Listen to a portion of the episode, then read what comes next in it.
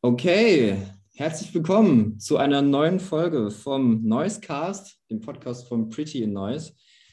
Ich habe heute eine äh, Band, die äh, ein neues Album rausgebracht hat, kürzlich, Nach der Gewohnheit auf Redfield Records. Ähm, ja, wie soll man sagen, rockig, bisschen Pop, auf jeden Fall für live sehr tauglich. Ähm, wir werden gleich auf jeden Fall sehr, sehr viel darüber erfahren, denn heute wollen wir einmal mit der Band selber über äh, jeden einzelnen Song einmal kurz sprechen, quasi ein Track by Track des neuen Albums machen. Und vielleicht wisst ihr schon, um welche Band es sich jetzt handelt. Es ist nämlich die Alex Mofer Gang und ich habe den Sascha und den Michael hier. Hi. Hallihallo. Hallo Sebastian. Guten Tag. Moin. Ja, freut mich. Vielen Dank, dass ihr dabei sein wollt, dass ihr die Zeit gefunden habt. Ja, Sehr cool. Zu danken für die Einladung. ähm, ja, bevor wir gleich direkt ins kalte Wasser springen, ähm, wie, wie ist denn mit euch gerade? Also das Album ist raus. Ich denke, ihr seid äh, frohen Mutes. Sonst ist es ja leider immer noch alles ein bisschen, naja. Ähm, wie geht's euch? Was, wie ist die Lage? Die Lage ist gut. Also wir sind ja. sehr frohen Mutes, würde ich sagen. Das okay, ist ein sehr gut. schönes Gefühl, nach langer Zeit das Album rausgebracht zu haben.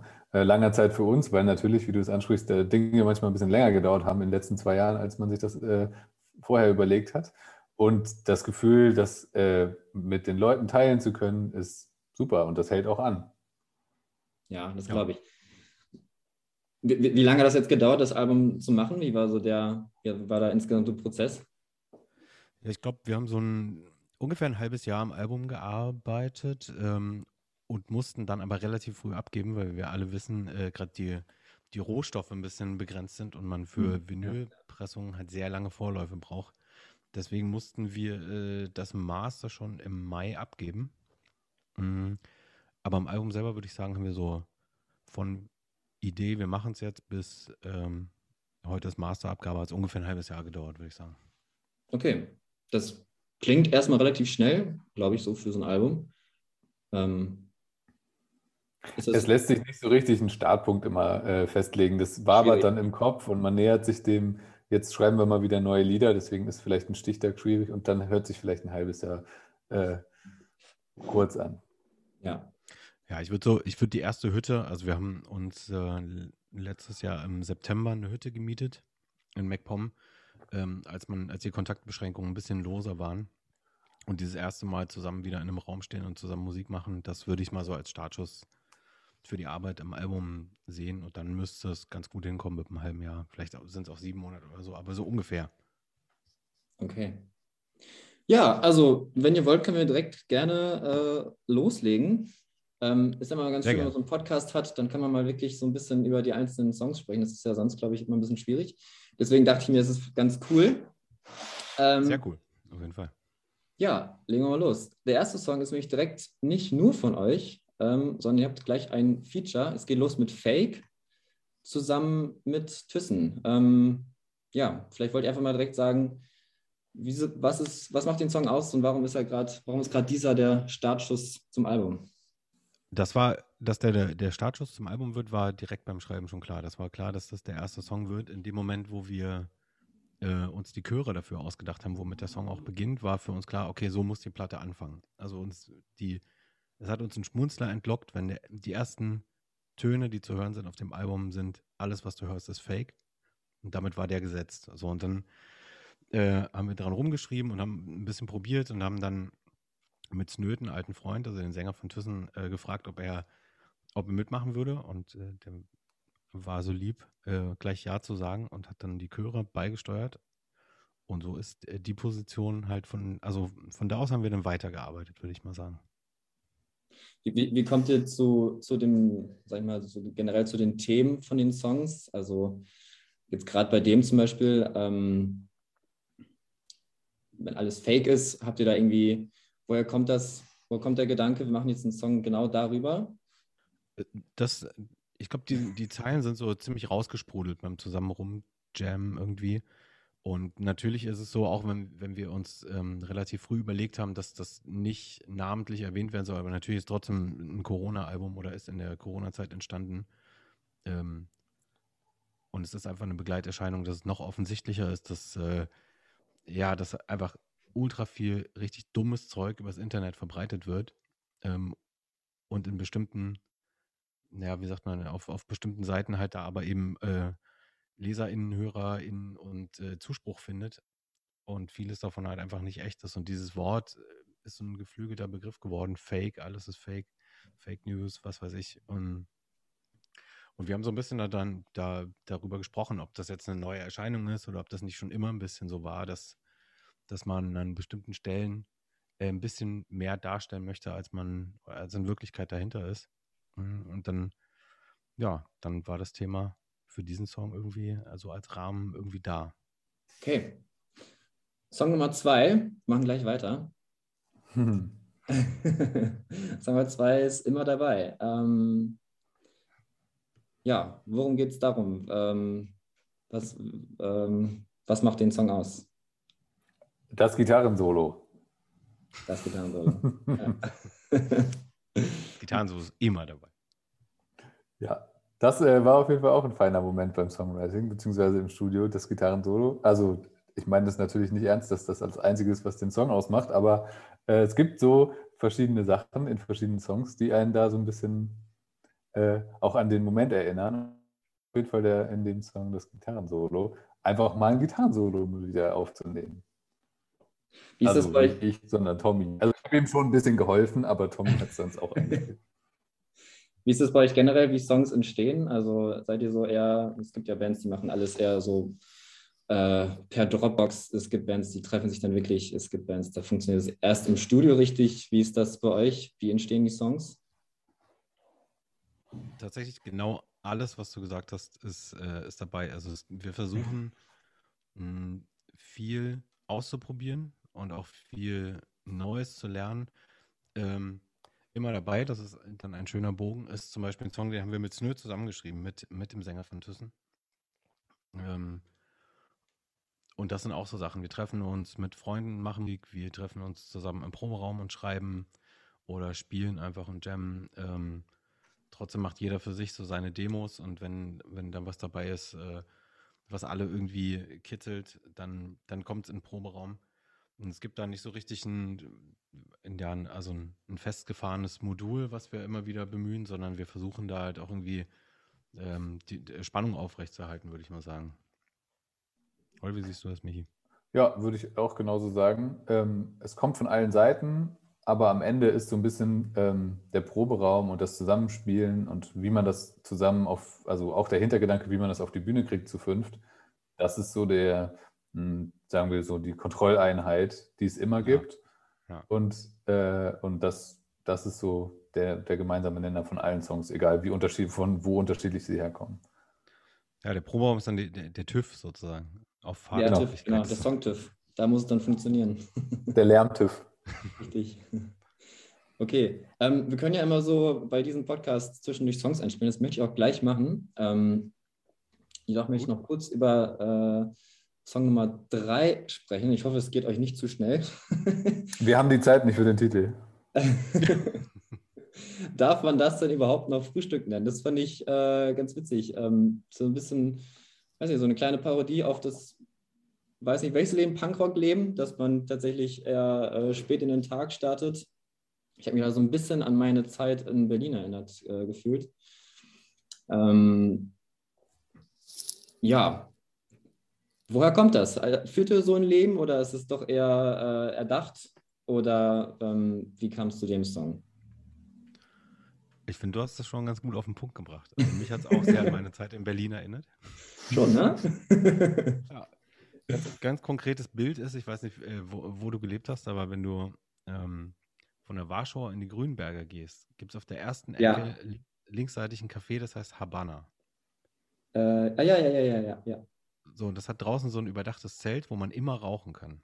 Das ist ein Café, ich dachte, da hast du gewohnt. Beides. So. Also auf jeden Fall hatte ich da mein Büro. Oh, stimmt. Und habe da sowohl äh, gearbeitet als auch Studien angefertigt über Lebende in Berlin. Mich eingeschlossen. Und äh, die hatten Frühstück bis 16 Uhr. Und dann ging es relativ zügig rüber in die Cocktail Happy Hour und, dann, und so weiter und so fort. Aber Das ist, äh, ich würde mal sagen, das ist der, das ist der Ursprung, also die ursprüngliche Idee. Und es, ähm, die, ja, die, also die Richtung, ob das jetzt ein Punkrock-Leben ist oder ob das ein sehr, ein sehr, wie sagt man denn, hippes äh, Laptop auf dem Schoß. Ähm, ja. Ich bin zu cool fürs Großraumbüro, weil ich muss auf jeden Fall in einem Café abhängen. Das kann man sich so ein bisschen aussuchen. Aber irgendwie ist es, äh, ist es so ein, ja, ist es für mich ein, hat es einen ganz klaren Bezug zu Berlin und hat einen Bezug zu diesem, ähm, ja, der Suche nach, der Suche nach irgendwas, aber dabei halt sehr, ähm, sehr aufsaugend zu sein, so.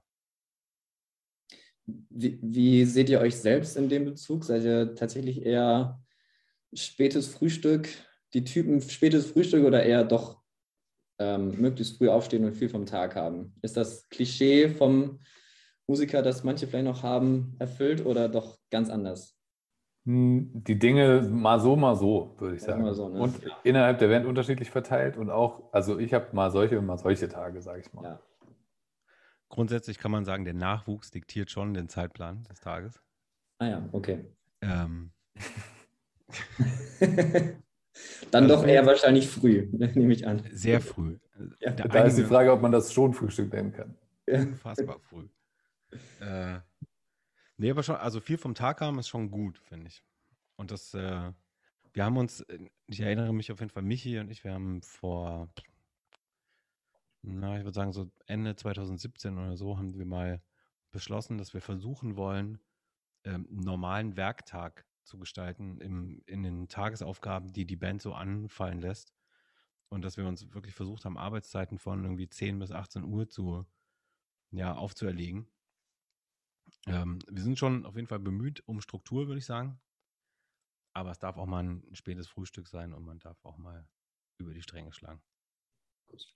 Also ganz normal. Das ist gut. Ganz normal, genau. ganz normal. ganz normale Leute. ganz normale Leute. Ja, okay, cool. Ähm, dann lass uns doch hier einmal ähm, Break machen und tatsächlich genau diesen Song spielen. Und dann kommen wir gleich zurück. Okay, erster Block vorbei. Wir sind zurück. Ich habe hier den Sascha und den Michael von der Alex Mofa Gang und wir reden über das Hallo. neue Album nach der Gewohnheit. Ist ja schon jetzt ein Album äh, einen Monat lang draußen, ne? seit dem 7. Januar. Ja, wie, wie, genau einen Monat. Ne? Wie geht es euch damit? Wie, wie, äh, wie ist jetzt so nach einem Monat draußen? Erleichtert? Gute Reaktion? Alles cool? Voll. Voll, okay. Ihr habt ja eben schon gesagt, ihr seid froh, dass es jetzt da ist. Also.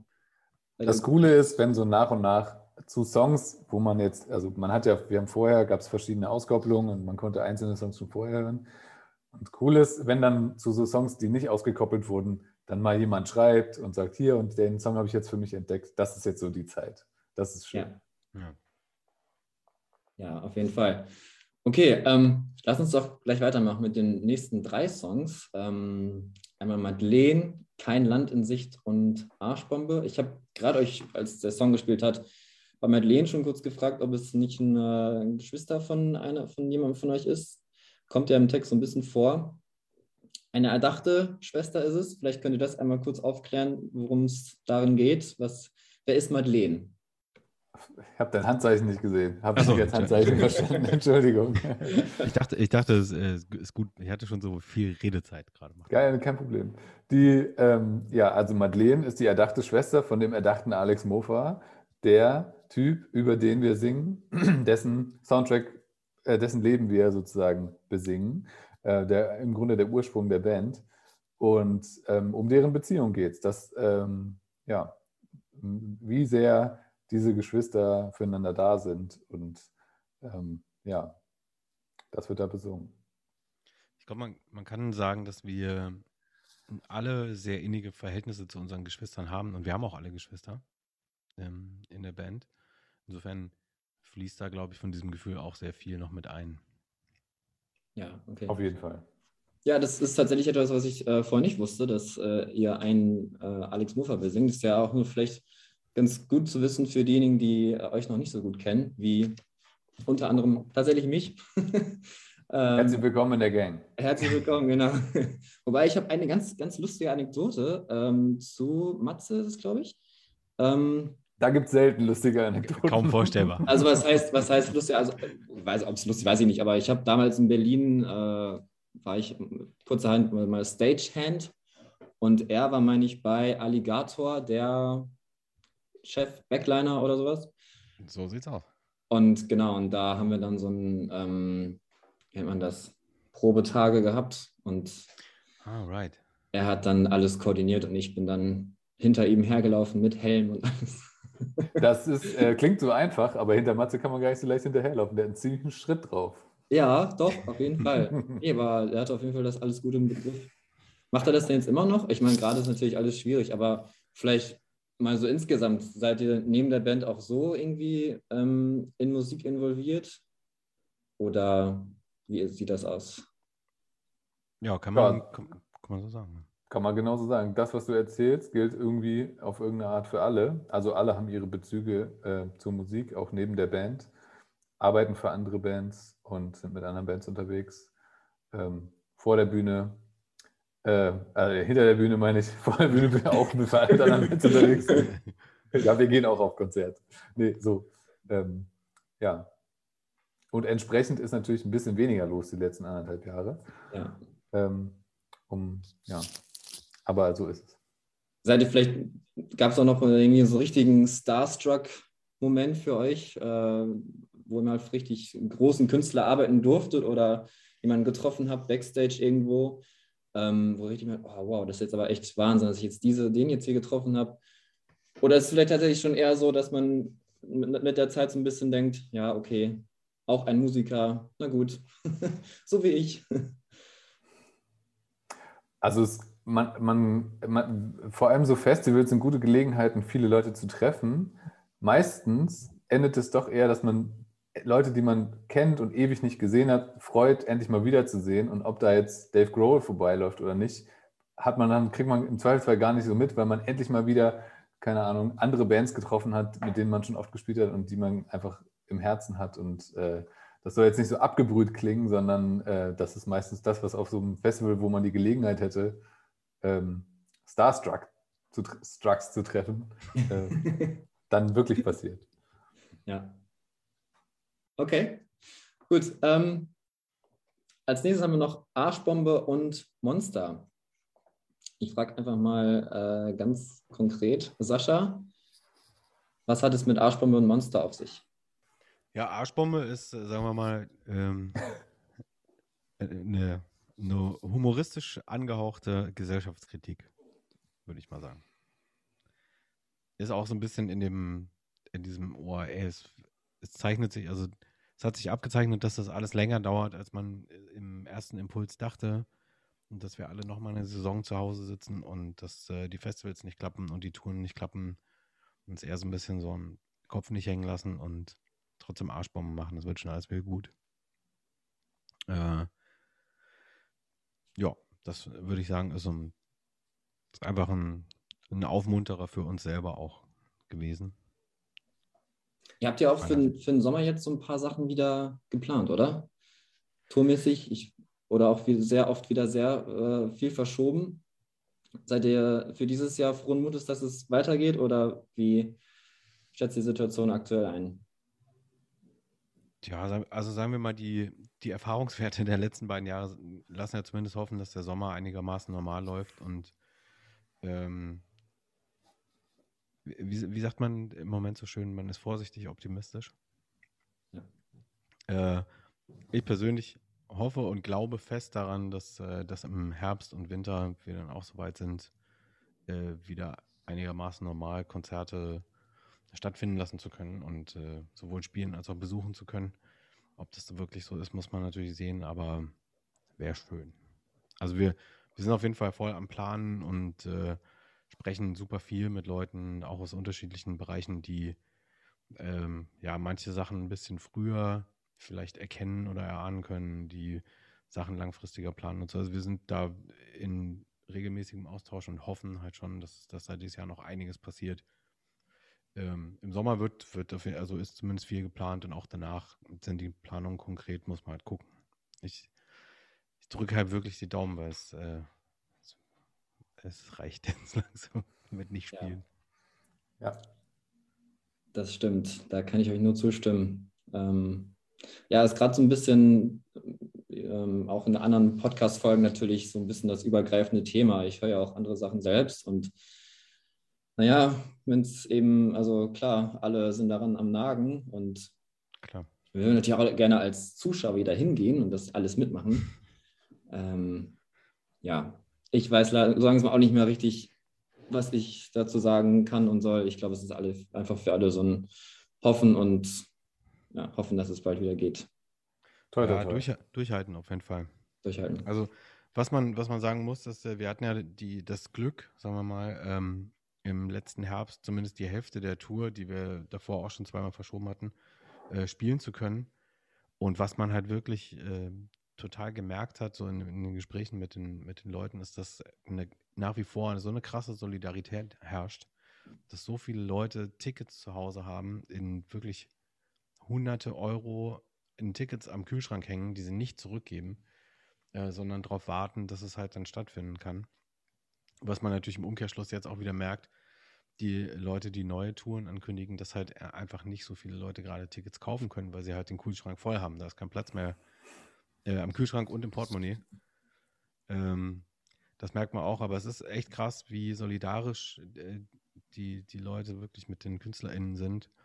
Ähm, um, und das ist auch ein großer Faktor, da einfach zu hoffen und durchzuhalten und weiterzumachen. Weil wenn es dann wieder geht, wird es, glaube ich, äh, entlädt sich das halt so schön. Ich glaube, alle Leute werden durchdrehen. Hm, normale Konzerte gibt. Dann kann wieder das, das Monster rauskommen. Titel des ja. nächsten Tracks. wer möchte uns denn dazu mal was, was ähm, Track 7 Monster, wer möchte dazu was erzählen?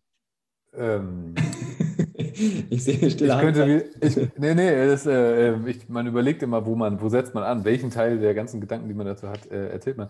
Da äh, habe ich auch wieder das Gefühl, wie vorhin bei dem Gitarrensolo, das war so ein Song, der äh, schon alleine auf der Musikebene, Instrumentalebene, hat uns einfach so Bock gemacht, das so zusammen zu spielen. Das ist jetzt nicht das, ähm, das Einmal-Eins äh, der Alex Mofa-Gang, sondern wir haben da uns vielleicht so ein bisschen in eine Richtung so rausgetraut und das hat einfach so Bock gemacht, dass wir äh, gesagt haben, warum, warum, das können wir einfach machen, so haben wir Bock drauf, also machen wir das. Und das war bei dem Song zum Beispiel sehr speziell so. Okay. Inhaltlich kann man, äh, kann man, da gibt es, glaube ich, ähnlich wie auch bei, bei Immer dabei, ist, ähm, kann man viel dazu erzählen, weil, äh, gefühlsmäßig, aber es gibt gar nicht so eine so eine hundertprozentig pointierte ähm, oder eine, eine Pointe, die man jetzt den, dem Hörer oder der Hörerin mitgeben will. Das lässt Raum für eigene Interpretationen. Das glaube ich auch gut so. Da würde ich jetzt gar nicht so, so das Thema so festnageln, sondern jeder hat irgendwelche Päckchen, ähm, die unterm Bett versteckt werden oder wovor man oder was man ja, so aufräumen muss an Baustellen oder so oder, oder Ängste. Da gibt es, glaube ich, viel und da kann, kann man für Sicherheit irgendwie gucken, äh, welchen Punkt das bei einem selbst anspricht. Ähm, ja, in dem Song geht es ein bisschen darum, dass man sich halt jemandem öffnet und das ist ja immer, das ist ja auch, auch eine sehr schöne Sache. Das finde ich auch. Ähm, gut, Zeit für Musik wieder, denke ich.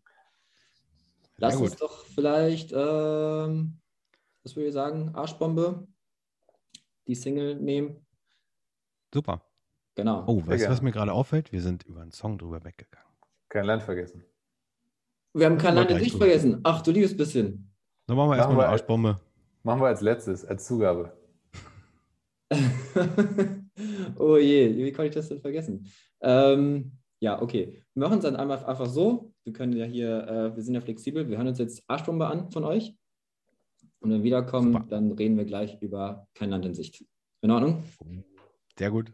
Gut, bis gleich. So, wir sind zurück. Ich habe immer noch die Alex Mofer Gang hier, wie ihr wisst. Wir reden über das neue Album und gerade hatten wir Arschbombe. Wir haben leider einen Song ähm, übersprungen, äh, Shame on Me äh, soll natürlich nicht passieren. Aber der Song ist äh, genauso wichtig wie der andere. Und zwar ist es kein Land in Sicht. war auch eine Single-Auskopplung, wenn mich nicht alles täuscht. Mhm. Genau, richtig. Und ja, ich glaube, Sascha, du wolltest etwas darüber berichten. Ja, ich würde ich würd fast sagen, das war eine dramaturgische Absicht von dir, um dem Song nochmal ein bisschen Raum zu geben. Ähm, das, also kein Land in sich, das äh, ist halt ein ja ganz eindeutig ein politischer Song und wir hatten an vielen Stellen in letzter Zeit das Gefühl, dass, dass wir wirklich so mit großen Augen vor den Nachrichten saßen und äh, uns angeguckt haben und gesagt haben, ja, sag doch mal was. Äh, ja, keine Ahnung, da kann ich nichts zu sagen, so. Ähm, weil, weil man ja einfach sprachlos war. Also wie, mit welchen hanebüchenen Argumentationsversuchen da äh, gerade von, von rechts in letzter Zeit irgendwie äh, um die Ecke gekommen wird, das ist einfach, ja, scheiße. Das ist äh, brutale Scheiße. Und die, so sehr wir dafür sind, dass Diskurs das beste Mittel ist und man so lange, wie es irgendwie geht, miteinander spricht, gibt es halt Situationen, wo man einfach irgendwie kurz zumindest mal den Mut verliert oder die Hoffnung oder die Sprache. Und genau um so einen Moment geht es in dem Lied. Und ähm, ja, es war beim Aufnehmen schon sehr besonders, auch mit den, wir haben so ein, diese typischen Film-Snares äh, zusammen im Raum. Wir haben mal probiert, ob das da irgendwie reinpasst, weil es sich anbietet, weil der Text ja so ein bisschen ähm, ja als Bild so, so, so Filmszenen halt äh, beschreibt. Und gleich die, die Testspur davon ist es geworden. Ne? Wir haben uns in den Aufnahmeraum Ach, gesetzt okay. und haben jeder irgendwie, also wir saßen dann mit fünf Snares rum und haben getrommelt und dann war es, hat es äh, Arne halt angemacht und war so, okay, genau so, perfekt. Wir lassen es so. Ähm, und ist auch live jetzt schon äh, auf, auf den Konzerten, die wir spielen konnten, haben wir das, den, äh, den Song schon gespielt. War schon auch immer ein sehr, sehr eindringlicher und sehr besonderer Moment, hatte ich das Gefühl. So, also ein, ein Song, der sich schon äh, fest im Mofa-Gang-Set etabliert hat, auf jeden Fall. Ja, das glaube ich gern. Ähm, thematisch äh, stimme ich dir vollkommen zu. Äh, wir wollen vielleicht nicht zu politisch werden, aber äh, ich denke, wir sind da alle einer Meinung, dass es auch dazu noch eine schwierige Zeit ist und sich das leider jetzt immer noch mehr mit der Pandemie und anderen Einstellungen vermischt. Ähm, ja, man teilweise gar nicht mehr weiß, was man dazu davon halten soll. Wo du gerade von ähm, Studio sprachst, wo habt ihr das Album aufgenommen und wie, wieso seid ihr dorthin gegangen? Ja, es war ja war nicht so einfach äh, in, innerhalb der Pandemie und es hat sich ganz, ganz gut ergeben, weil genau hier, wo ich sitze, so ein Stockwerk drunter, also ich sitze quasi genau auf unserem Aufnahmeraum, ähm, in unserem Keller, den haben wir, den haben wir umgebaut letztes Jahr und haben uns da ein Studio reingebaut. Und nicht nur ein Studio, sondern halt wirklich so ein, ja, ein, ein, Lebensraum, wo wir mehrere Monate miteinander verbracht haben, um halt eben zu schreiben, zu proben und dann aufzunehmen. Denn äh, dieses Album haben wir noch konsequenter äh, live eingespielt, als wir das eh schon immer gemacht haben. Also teilweise sogar live mitgesungen. Ähm, und das haben wir alles hier in diesem, in diesem Haus hier gemacht. Alles in Eigenregie? Ja, mit unserem Live-Team zusammen. Genau. Okay. Also unser Live-Mischer ist quasi ähm, Tommy jetzt noch so schön gesagt, ist, also die Band ist mit Arne zusammen, hat das produziert, also Arne ist Co-Produzent und äh, unser Lichtmann war auch mit hier, hat hier teilweise mitgewohnt und mitgewirkt und wir haben das ja mit unserem, mit unserem Live-Team, mit Arne und Erbse gemacht. Okay, ja, super. Das ist, äh, klingt ja dann nach einem äh, guten internen Ökosystem, wo man äh, viele Songs draus entwickeln kann. ja. Okay, ähm, lass uns weitermachen. Wir kommen so langsam zu den Songs, die ich äh, persönlich sehr gut finde. Oh, ich glaub, da haben wir, ja schon mal, haben wir ja schon mal sieben Graupen aussortiert. Nein, so weit ist nicht, aber die, das so ein bisschen meine Favoriten äh, des Albums sind. Ja. Ich nicht falsch verstehen. Auf gar keinen Fall. Äh, ich möchte mal grob behaupten, ist, äh, wenn man allein schon so die Tracks, die, die Titel liest, kommen wir jetzt ein bisschen in die romantische Abteilung des Albums. Kann man das sagen, vielleicht? Ähm, halte ich fest. So habe ich das noch nie gesehen, aber. halte ich fest, ich liebe dich zu leise, was am Ende bleibt. Ähm, ich liebe dich zu leise, wahrscheinlich äh, so ein bisschen der, der Liebessong der Platte, aber vielleicht könnt ihr einfach mal wieder von vorne äh, mit Halt ich fest beginnen, ähm, was den Song ausmacht.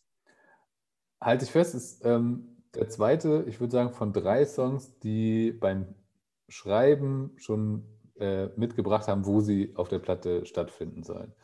Ähm, so wie wir es vorhin bei Fake hatten, haben wir, ähm, das lässt, ist jetzt vielleicht in äh, der Spotify-Liste nicht so ersichtlich, aber wir haben die ganze Zeit in Schallplatte gedacht und haben gesagt, wenn man die Platte umdreht, dann soll das passieren, was da passiert, wenn halt ich fest losgeht. Ähm, und deswegen ist er an Stelle 7, äh, an Stelle 8 von 14 Songs. Ähm, und äh, der erste Song auf der zweiten Seite, auf der Schallplatte. Mhm. Und ja. Ähm, ja. Seid ihr also eher die ähm, Vinyl-Konsumenten oder seid ihr digital oder macht den Mix? Wie konsumiert ihr persönlich Musik? Ich glaube, konsumieren tun wir alle unterschiedlich und auch vielseitig. Also viele von uns, einige von uns legen gerne Platten auf, andere selten. Manchmal kommt man nicht dazu. Also sicher hat jeder einen digitalen Account, aber wir denken alle Musik auf jeden Fall in Alben und in diesem Produkt, also in diesem physischen, anfassbaren äh, Ding und denken auch ein Artwork mit. Das gehört dazu. Es ist nicht nur eine 3 Minuten 30 Datei und egal, wann die rauskommt, sondern diese Geschlossenheit von einem Album, auch mal ganz egal, was der Zeitgeist dazu sagt, draufgeschissen. Wir finden, dass es zusammengehört und deswegen wird es auch zusammen veröffentlicht.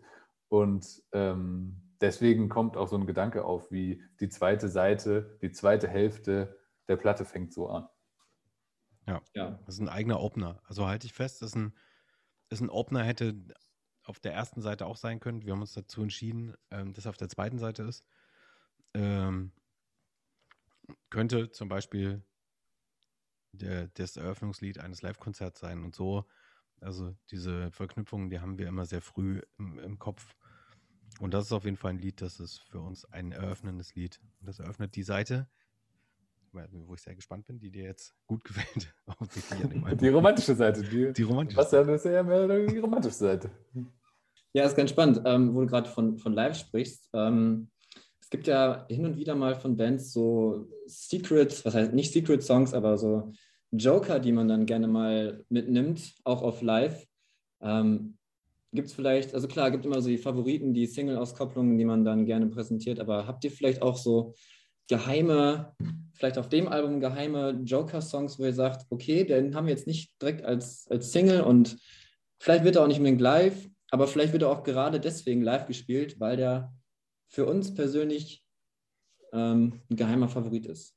Gibt es sowas? Ich, ich glaube, die, ähm, die Geschichte haben wir ein paar Mal. Ähm, ähm, was sich jetzt für live äh, mit diesem Album entwickelt, das würde ich mal sagen, können wir noch nicht beantworten.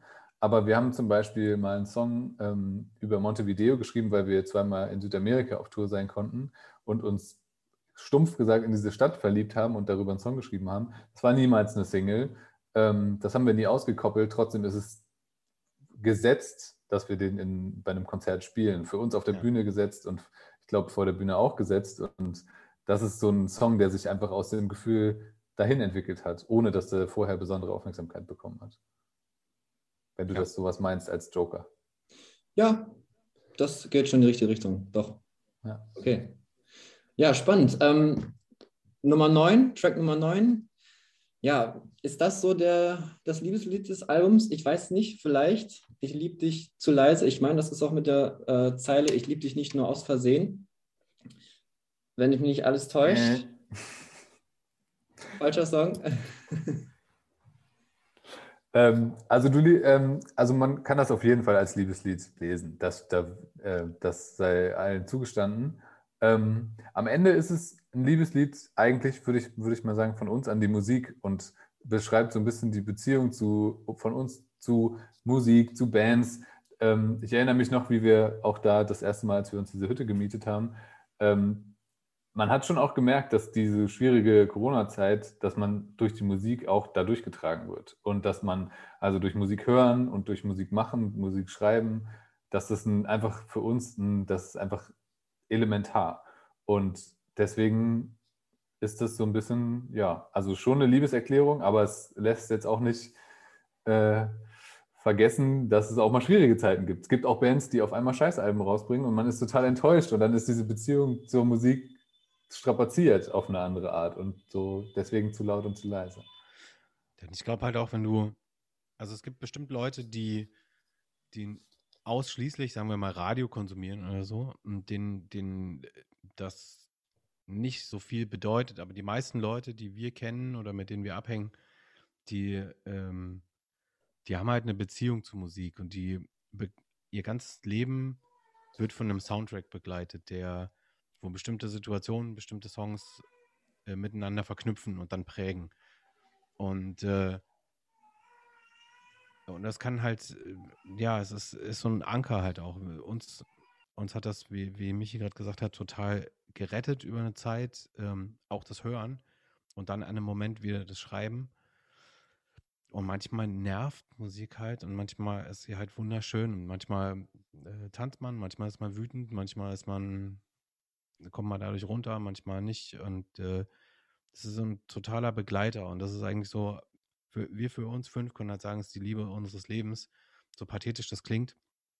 Aber darum geht es genau in diesem Lied. So, dass äh, natürlich, wenn, wenn jemand das Gefühl hat, man kann das auf äh, einen Partner oder eine Partnerin beziehen, ist das auch sehr legitim und, und erwünscht.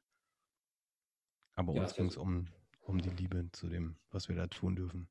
Ist ja super, dass, dass ihr das so sagt. Also ähm, das macht euch ja als Band aus, dass ihr die Liebe zur Musik habt und die äh, jeden Tag weiterlebt. Hoffentlich, wie gesagt, bald wieder intensiver als bisher.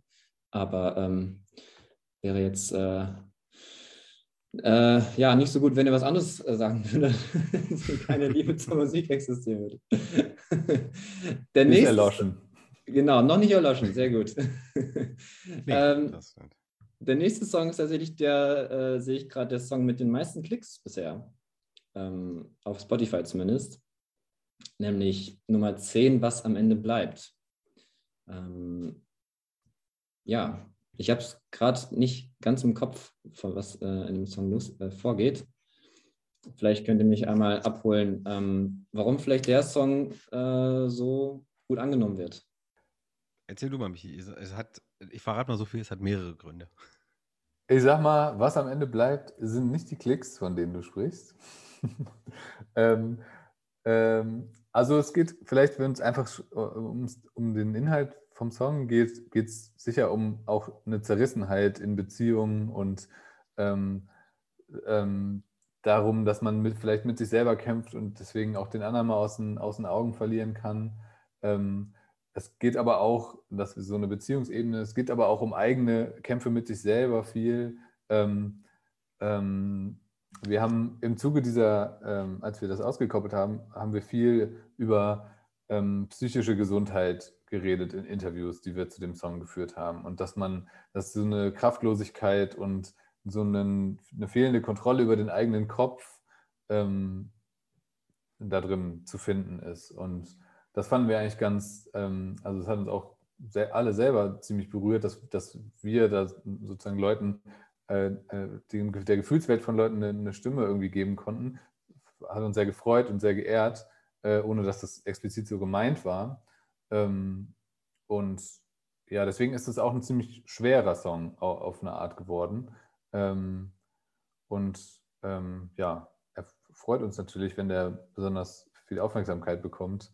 Ähm, äh, ja, in einer Welt, wo einem Musik auch mal auf den Sack geht, weil sie vielleicht zu belanglos ist. So, und da ist es natürlich ganz schön. Ist einer, einer der ersten Songs, die wir geschrieben haben fürs Album auf jeden Fall.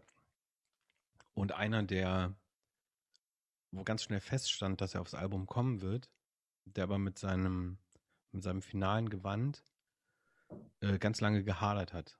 Mit uns, wir mit ihm, mit, äh, also mit der Instrumentierung und Tempo Tonhöhe, äh, überhaupt welche Instrumente mitspielen, die sich dann ähm, wirklich bei den, ja letztendlich bei den Proben oder kurz vor den Aufnahmen dann halt plötzlich so ein Knoten geplatzt ist.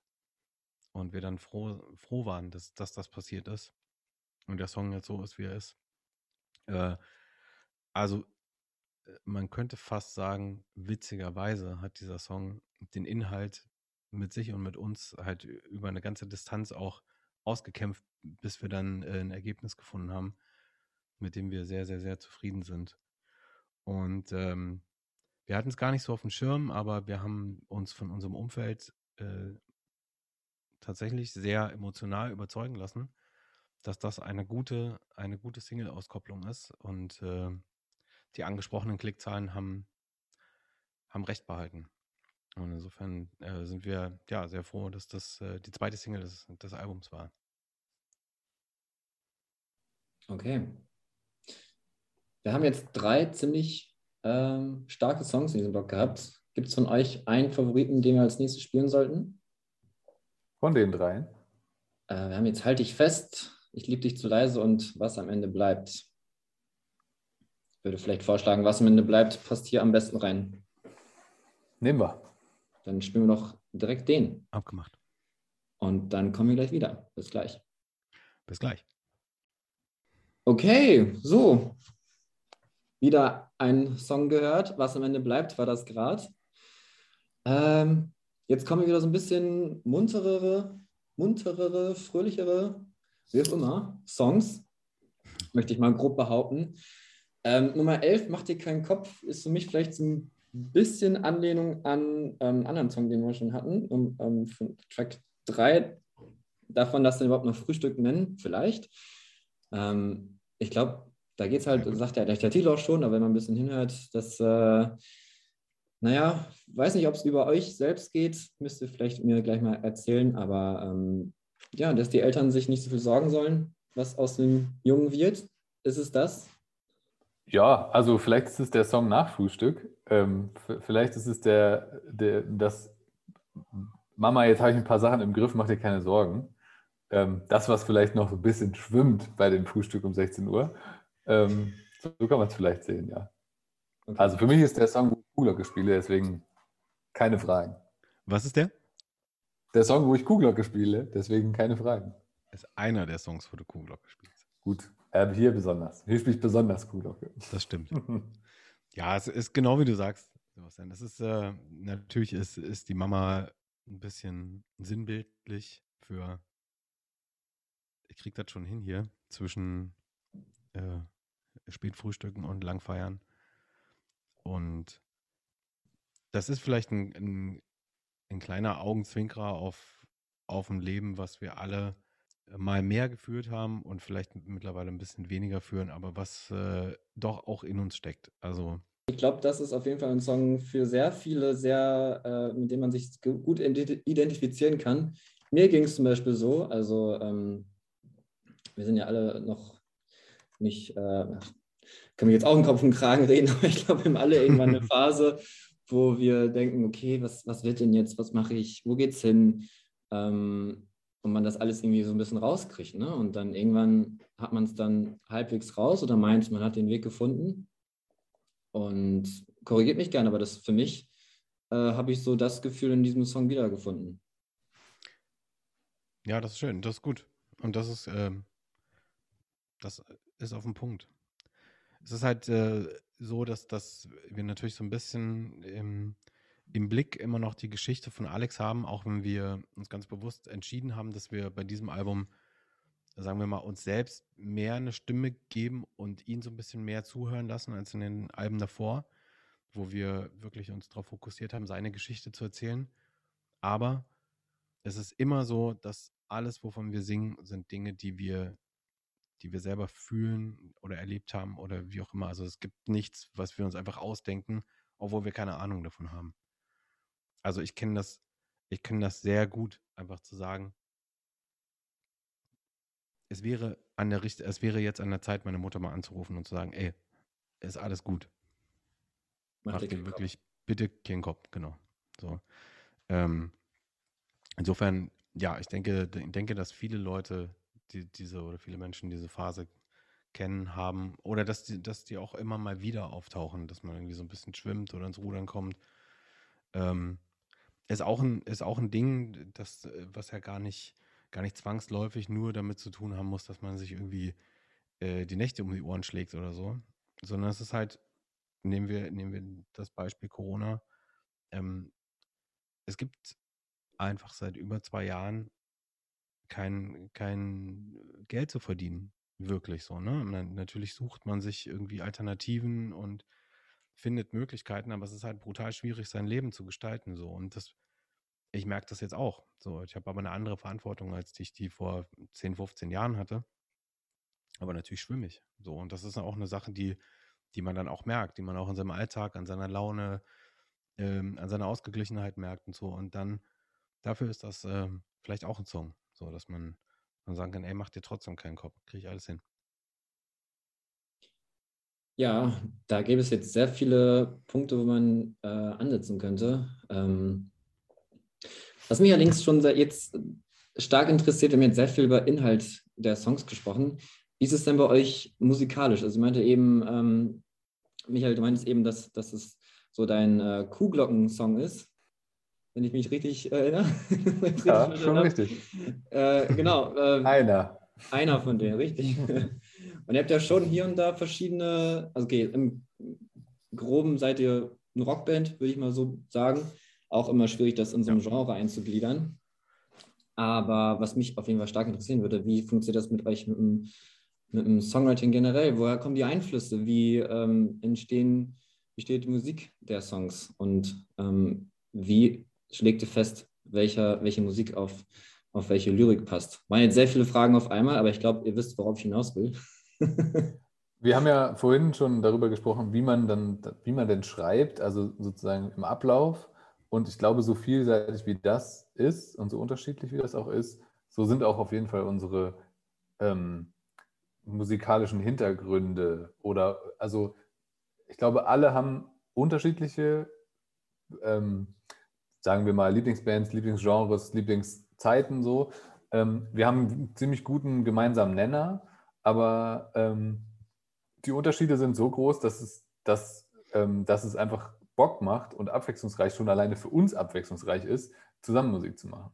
Dass wir ähm, diesen, diese Menge und diese Spanne auch zulassen. Und das, deswegen sind es auch 14 Songs, weil man, weil man halt 14 Mal denkt, so das, den Teil möchte ich auch noch zeigen und das macht aber mir Bock. Und äh, da habe ich, also den hat Matze vorgeschlagen und findet sich da so und weckt in allen eine, eine Flamme, äh, die das dann auch äh, so begeistert äh, vorantreiben. Und dieses, ähm, na, dieses Hin und Her, würde ich mal sagen, das, das macht, glaube ich, einen großen Teil auch von dem aus, was uns daran Bock macht. Also an, der, an dem Musikmachen zusammen. Dass es, ähm, es, also gut, dass es Bands gibt, die 15 Mal das gleiche Album machen und sie sollen sich auch nicht verändern, weil es geil ist, dass so wie sie sind. Aber es gibt für uns halt den Weg, dass wir gerne eine große Spanne haben und das macht uns einfach großen Spaß. Ja. Gibt es da wirklich extreme, weiß nicht, Differenzen oder Ausprägungen in den verschiedenen Geschmäckern? Also angenommen, eine Person von euch wäre für einen Song allein verantwortlich, dann gäbe es vielleicht auf einmal einen Black Metal-Song auf dem nächsten Album? Oder gibt es da so geheime äh, Extreme? Es gibt auf jeden Fall Extreme. Ich, also das würde ich auch als Extreme bezeichnen, aber es sind keine Differenzen. Also es ist nie so ein, geh weg mit deiner Musikrichtung, ich will hier meine Musikrichtung machen. Ja, und vor allem ist es ja so, dass auch alle, alle in sich schon sehr vielseitig Musik konsumieren. Ja, ja auf jeden also, Fall. Das, das erhöht natürlich die Schnittmenge, aber das macht auch die Auswüchse. Also ich glaube, äh, jeder von uns könnte mit, mit einem Hardcore-Song ankommen und gleich äh, als nächstes was, äh, was funky angehauchtes so. Also es wäre, es wäre auf jeden Fall möglich und es ist total wahrscheinlich, dass egal welcher Auswuchs, weil das, das kommt ein bisschen dazu, dass wir uns jetzt ja eben einfach seit zehn Jahren fast musikalisch verheiratet haben und uns sehr, sehr gut kennen. Und deswegen man ganz oft im Kopf auch hat, ah ja, das, das wird wahrscheinlich nicht so gut ankommt, ich lasse es trotzdem mal drin. Oder das wird Anklang finden. Das, man hat dann schon ein Gespür. Was unglaublich schön ist, auf der anderen Seite auch wieder einer der Gründe, warum wir gesagt haben, wir holen immer mal wieder uns in neue Konstellationen, um, um bestimmte Strukturen auch aufbrechen zu können, um ähm, sowohl songwriterisch als auch kommunikativ ähm, neue Brücken zu bauen, weil wir uns halt eben schon sehr gut kennen und sehr gut einschätzen können. Und äh, Ja, dann, so wie es Michi sagt, kommt, kommt es, äh, egal aus welcher Demo, aus welcher Session, aus dem Proberaum, aus der Hütte, wo auch immer, wird es zusammengetragen, kommt dann in den TÜV und da fühlt sich das dann sehr gut oder nicht so sehr gut an. Und dann fängt man an zu diskutieren, dann gibt es Ideen, Einwürfe und sobald die im Ring sind, ja, wird halt äh, probiert und diskutiert, bis wir halt alle, bis wir alle ähm, happy sind. Ja, wir haben ja als, als äh, Musikmagazin auch immer die Aufgabe, Musik zu, naja, beschreiben, zu rezensieren. Und ich finde es immer wieder selber schwierig, das zu machen, weil es halt alles sehr subjektiv und alles sehr viel Verschiedenes. Und wie ihr selber sagt, habt ihr sehr viele verschiedene Einflüsse. Ähm, was mich jetzt mal interessieren würde, wie, ähm, wie ihr als Band das sehen würdet. Er sagt gerade, ihr habt sehr viele verschiedene ähm, Musikgeschmäcker und die kommen alle irgendwie zusammen. Ähm, wenn ihr jetzt jemandem eure Band oder dieses Album Alex Mofa Gang erklären müsstet in, in sehr kurz, quasi der, der äh, Untertitel der Billboard, Untertitel, Titel des neuen Albums, was würdet ihr sagen? Was, was ist das? Wir haben äh, solche Gespräche führt man ja tatsächlich manchmal. Ähm, wie würdest du das beschreiben und so? Und es kam in den letzten Monaten immer eigentlich auf die, ähm, hört sich vielleicht ein bisschen Popband, ähm, weil das so ein bisschen die zwei Pole zusammenbringt, die wir, ähm, die wir, also zwei von den vielen Polen, die wir gerade besprochen haben, aber auf jeden Fall haben wir alle keine Angst vor Eingängigkeit und, und ähm, so gefälliger Musik im positiven Sinne. Ähm, aber wir sind alle auch Krachfreunde, so deswegen gibt es den Krachtüv. Und ähm, die Spanne zwischen, was weiß ich, will jetzt gar nicht selber die Songs einordnen, aber zwischen sie tanzen, tanzen die lang allein und Monster und König der Löwe und Halt dich fest ist so groß, dass wir denken, dass es irgendeinen Widerspruch geben muss in der Beschreibung. Und deswegen ist es ähm, mal auf diese lauteste Popband gekommen. Aber du hast es eben vor, vor fünf Minuten selber gesagt, hast, hast kurz eingeatmet, hast dann gesagt, ja gut, ja, ihr seid eine Rockband. So, also, ne, es war so, wir können dich ja jetzt hier auch sehen, was dann im Podcast ja nicht mehr ist. Es war dann so, Hast du geguckt und dann war dir ganz klar, ja klar, ihr seid ja eine Rockband, so als du über die Instrumentierung nachgedacht hast. Und das ist es am Ende auch. Natürlich ist das schwierig, in einem Magazin zu sagen, das ist eine Rockband. Also natürlich ist man auf der Suche nach Spezifikationen und so. Ähm, und wir haben uns dem auch lange verwehrt, haben aber zunehmend das, die, die, Erfahrung gemacht, dass je mehr wir uns damit auseinandersetzen, desto klarer können wir es auch im Vorfeld schon Leuten machen, die keine Berührungspunkte bis, bis dato mit uns hatten, um keine falschen Erwartungen zu, zu äh, schüren. Aber wir sehen uns selber als, als, eine, als eine Rockband, die sich, äh, die sich mit ihren Instrumenten, die sie einbringt, so vielfältig wie möglich ausdrückt. Oder es zumindest versucht. Und äh, Tommy hat das neulich mal in einem Interview, da habe ich habe ich erstaunt daneben gesessen, habe äh, applaudiert. Da ist mal gesagt, bei, bei Herbert Grönemeyer, da, da, diskutiert niemand. Das ist ein Künstler oder das ist ein Interpret.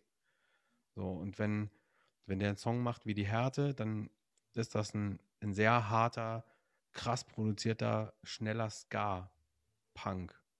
Weil es dir, dem Inhalt des Songs die richtige um Ummalung gibt, sozusagen. Also das richtige musikalische Bett für das, was er da, ähm, was er an Aussage trifft. Und wenn er was wie Flugzeug im Bauch singt, dann ist es halt eine ganz seichte Piano- oder Flächeninstrumentierung drunter.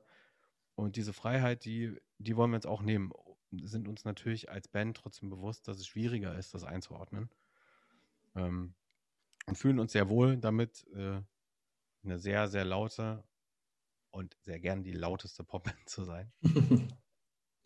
Ähm, ja, das macht euch auch spannend. Also ähm, da kann man ja auf jeden Fall viele, viele verschiedene Sachen ähm, erwarten. Nicht, dass man das erwarten muss, aber ähm, ich finde, mit, eurer, mit euren verschiedenen Stilen hat man immer wieder so eine Pralinenschachtel, die man öffnet und dann guckt man, okay, was ist diesmal drin? Und dann kommen eben, wie hier, 14 Songs und jedes, jeder Song ist für sich selber einzeln. Und äh, ja, lass uns doch noch über die letzten drei Songs sprechen. Wir sind auch schon ein bisschen über der Zeit. Ähm, Sehr gern.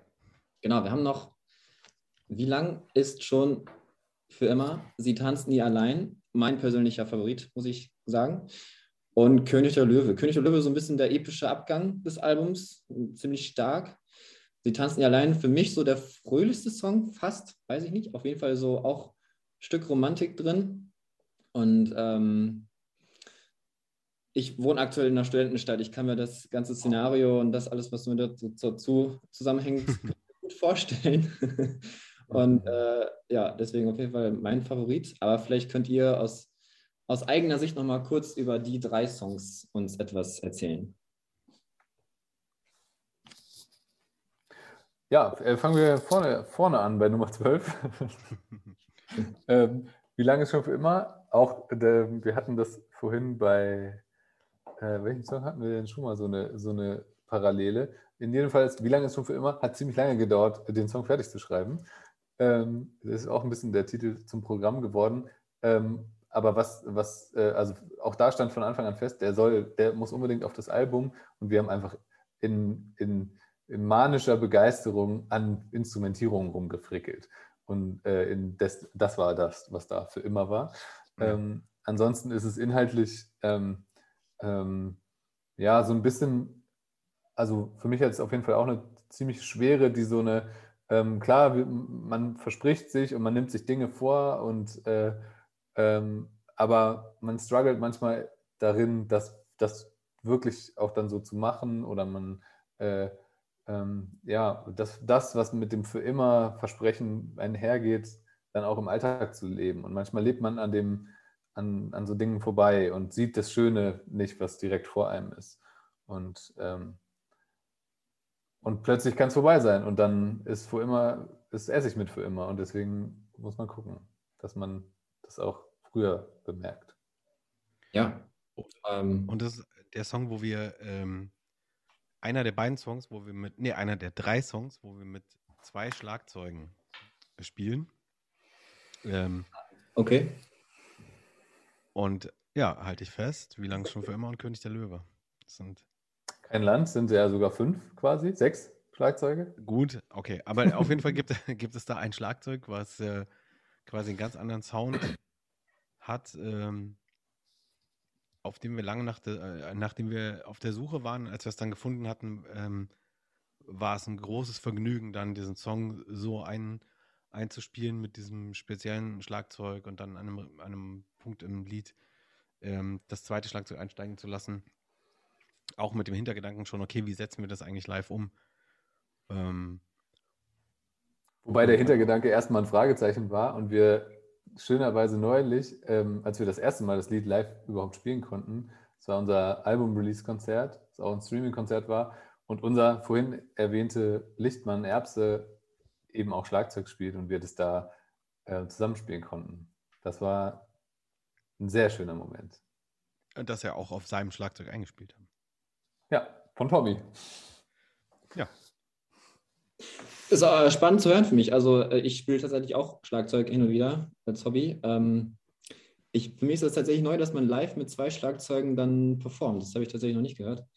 Ähm, wie kommt man zu der Entscheidung? Wie kommt man zu dem Sound-Denken? Wieso brauchtet ihr das? Wieso braucht es zwei Schlagzeuge für den Song? Das eine war, ist aus der Idee gekommen, dass wir was programmiert haben, was so ein bisschen beatlastiger war und dann gesagt haben, okay, das muss aber trotzdem anhalten, also es muss richtig gespielt sein und es muss aber so ähnlich klingen und dann über ähm, Kompressionen und Sachen versucht haben, ein, ein Set aus äh, Kick, Snare und Hi-Hat so hinzukriegen, dass es sehr, sehr beatig fast programmiert und sehr, sehr klangverändert klingt. Ähm, und man hätte das auch an dem Punkt im Lied, wo das normale, in Anführungsstrichen, Schlagzeug kommt, A, B machen können, aber uns ist aufgefallen, es klingt halt scheiße, aber es fehlt dann halt, wenn es dann aufhört. Also muss das weiterlaufen. Und in dem Moment war klar, okay, da laufen zwei Schlagzeuge. Ähm, und dementsprechend mussten wir es dann irgendwie umsetzen. Okay. Das geht wahrscheinlich über die Vorstellung eines normalen Hörers vielleicht ein bisschen hinaus und geht in Richtung äh, Musiker und Produzent. Aber Uns hat es tierisch Bock gemacht. Das war unser, unser größtes Argument. ja. das auf jeden Fall. Okay, ähm, Song Nummer 13, wie gesagt, mein Favorit. Sie tanzen die lange allein. So ein bisschen, ich habe das Bild im Kopf von eben dieser beschriebenen jungen, gut aussehenden Dame, die durch die Stadt zieht, ähm, nachts durch die Clubs und Kneipen und dann eben äh, schnell Zugspruch findet und eine Begleitung. Ist das persönliche Erfahrung äh, aus der anderen Sicht oder ist das, äh, woher kommt diese Geschichte? Warum gibt es diesen Song? Das ist, äh, ist ein Lied für eine ganz, ganz, ganz liebe Freundin von uns, die, die genau diese, diese Aura äh, versprüht. Und wenn die lostanzt, dann tanzt sie halt einfach nicht lange alleine, weil, weil dann einfach, äh, wie sagt man, dann fliegt einfach Feenstaub rum. Und ähm, die strahlt diese Lebensfreude aus und das ist halt eine unglaubliche, äh, unglaublich krasse, fleißige Mama, die sich dann sich selbst verwirklicht, wenn sie tanzt und wenn sie loszieht und das halt so krass gut macht alles ähm, und mit so einer Leichtigkeit, mit so einer Lebensfreude und äh, genau darum geht's. So. Ja, sehr gut. Da kenne ich auch so einen oder anderen. Ich glaube, da kennen wir alle jemanden, der diese Freude ausstrahlt. Und schön, dass es da jetzt einen Song zu gibt. Ja. Yeah. okay. Der Abschluss Nummer 14, König der Löwe. Ähm, ja, klingt auf jeden Fall, äh, ich glaube, gerade gab es das Wort theatralisch. Ähm, so klingt es für mich. Ein starker Abgang. Ähm, ja, inhaltlich müsste mich da wieder ein bisschen abholen wieso, wieso, was den Song ausmacht und wieso das der Schlusssong ist. Äh, das war, war auch klar, dass das der Schlusssong ist, weil, weil es auch von vornherein beide Teile gab. Also das Songwriting hat begonnen eigentlich bei dem schnellen Teil, der zum Schluss des Songs äh, stattfindet. Und dann gab es so einen Cut und jemand meinte, lass doch mal, lass den mal langsam denken. Und dann fing es langsam an und also man hatte sozusagen das Finale schon, fing dann langsam an und dann baute sich der Song auf.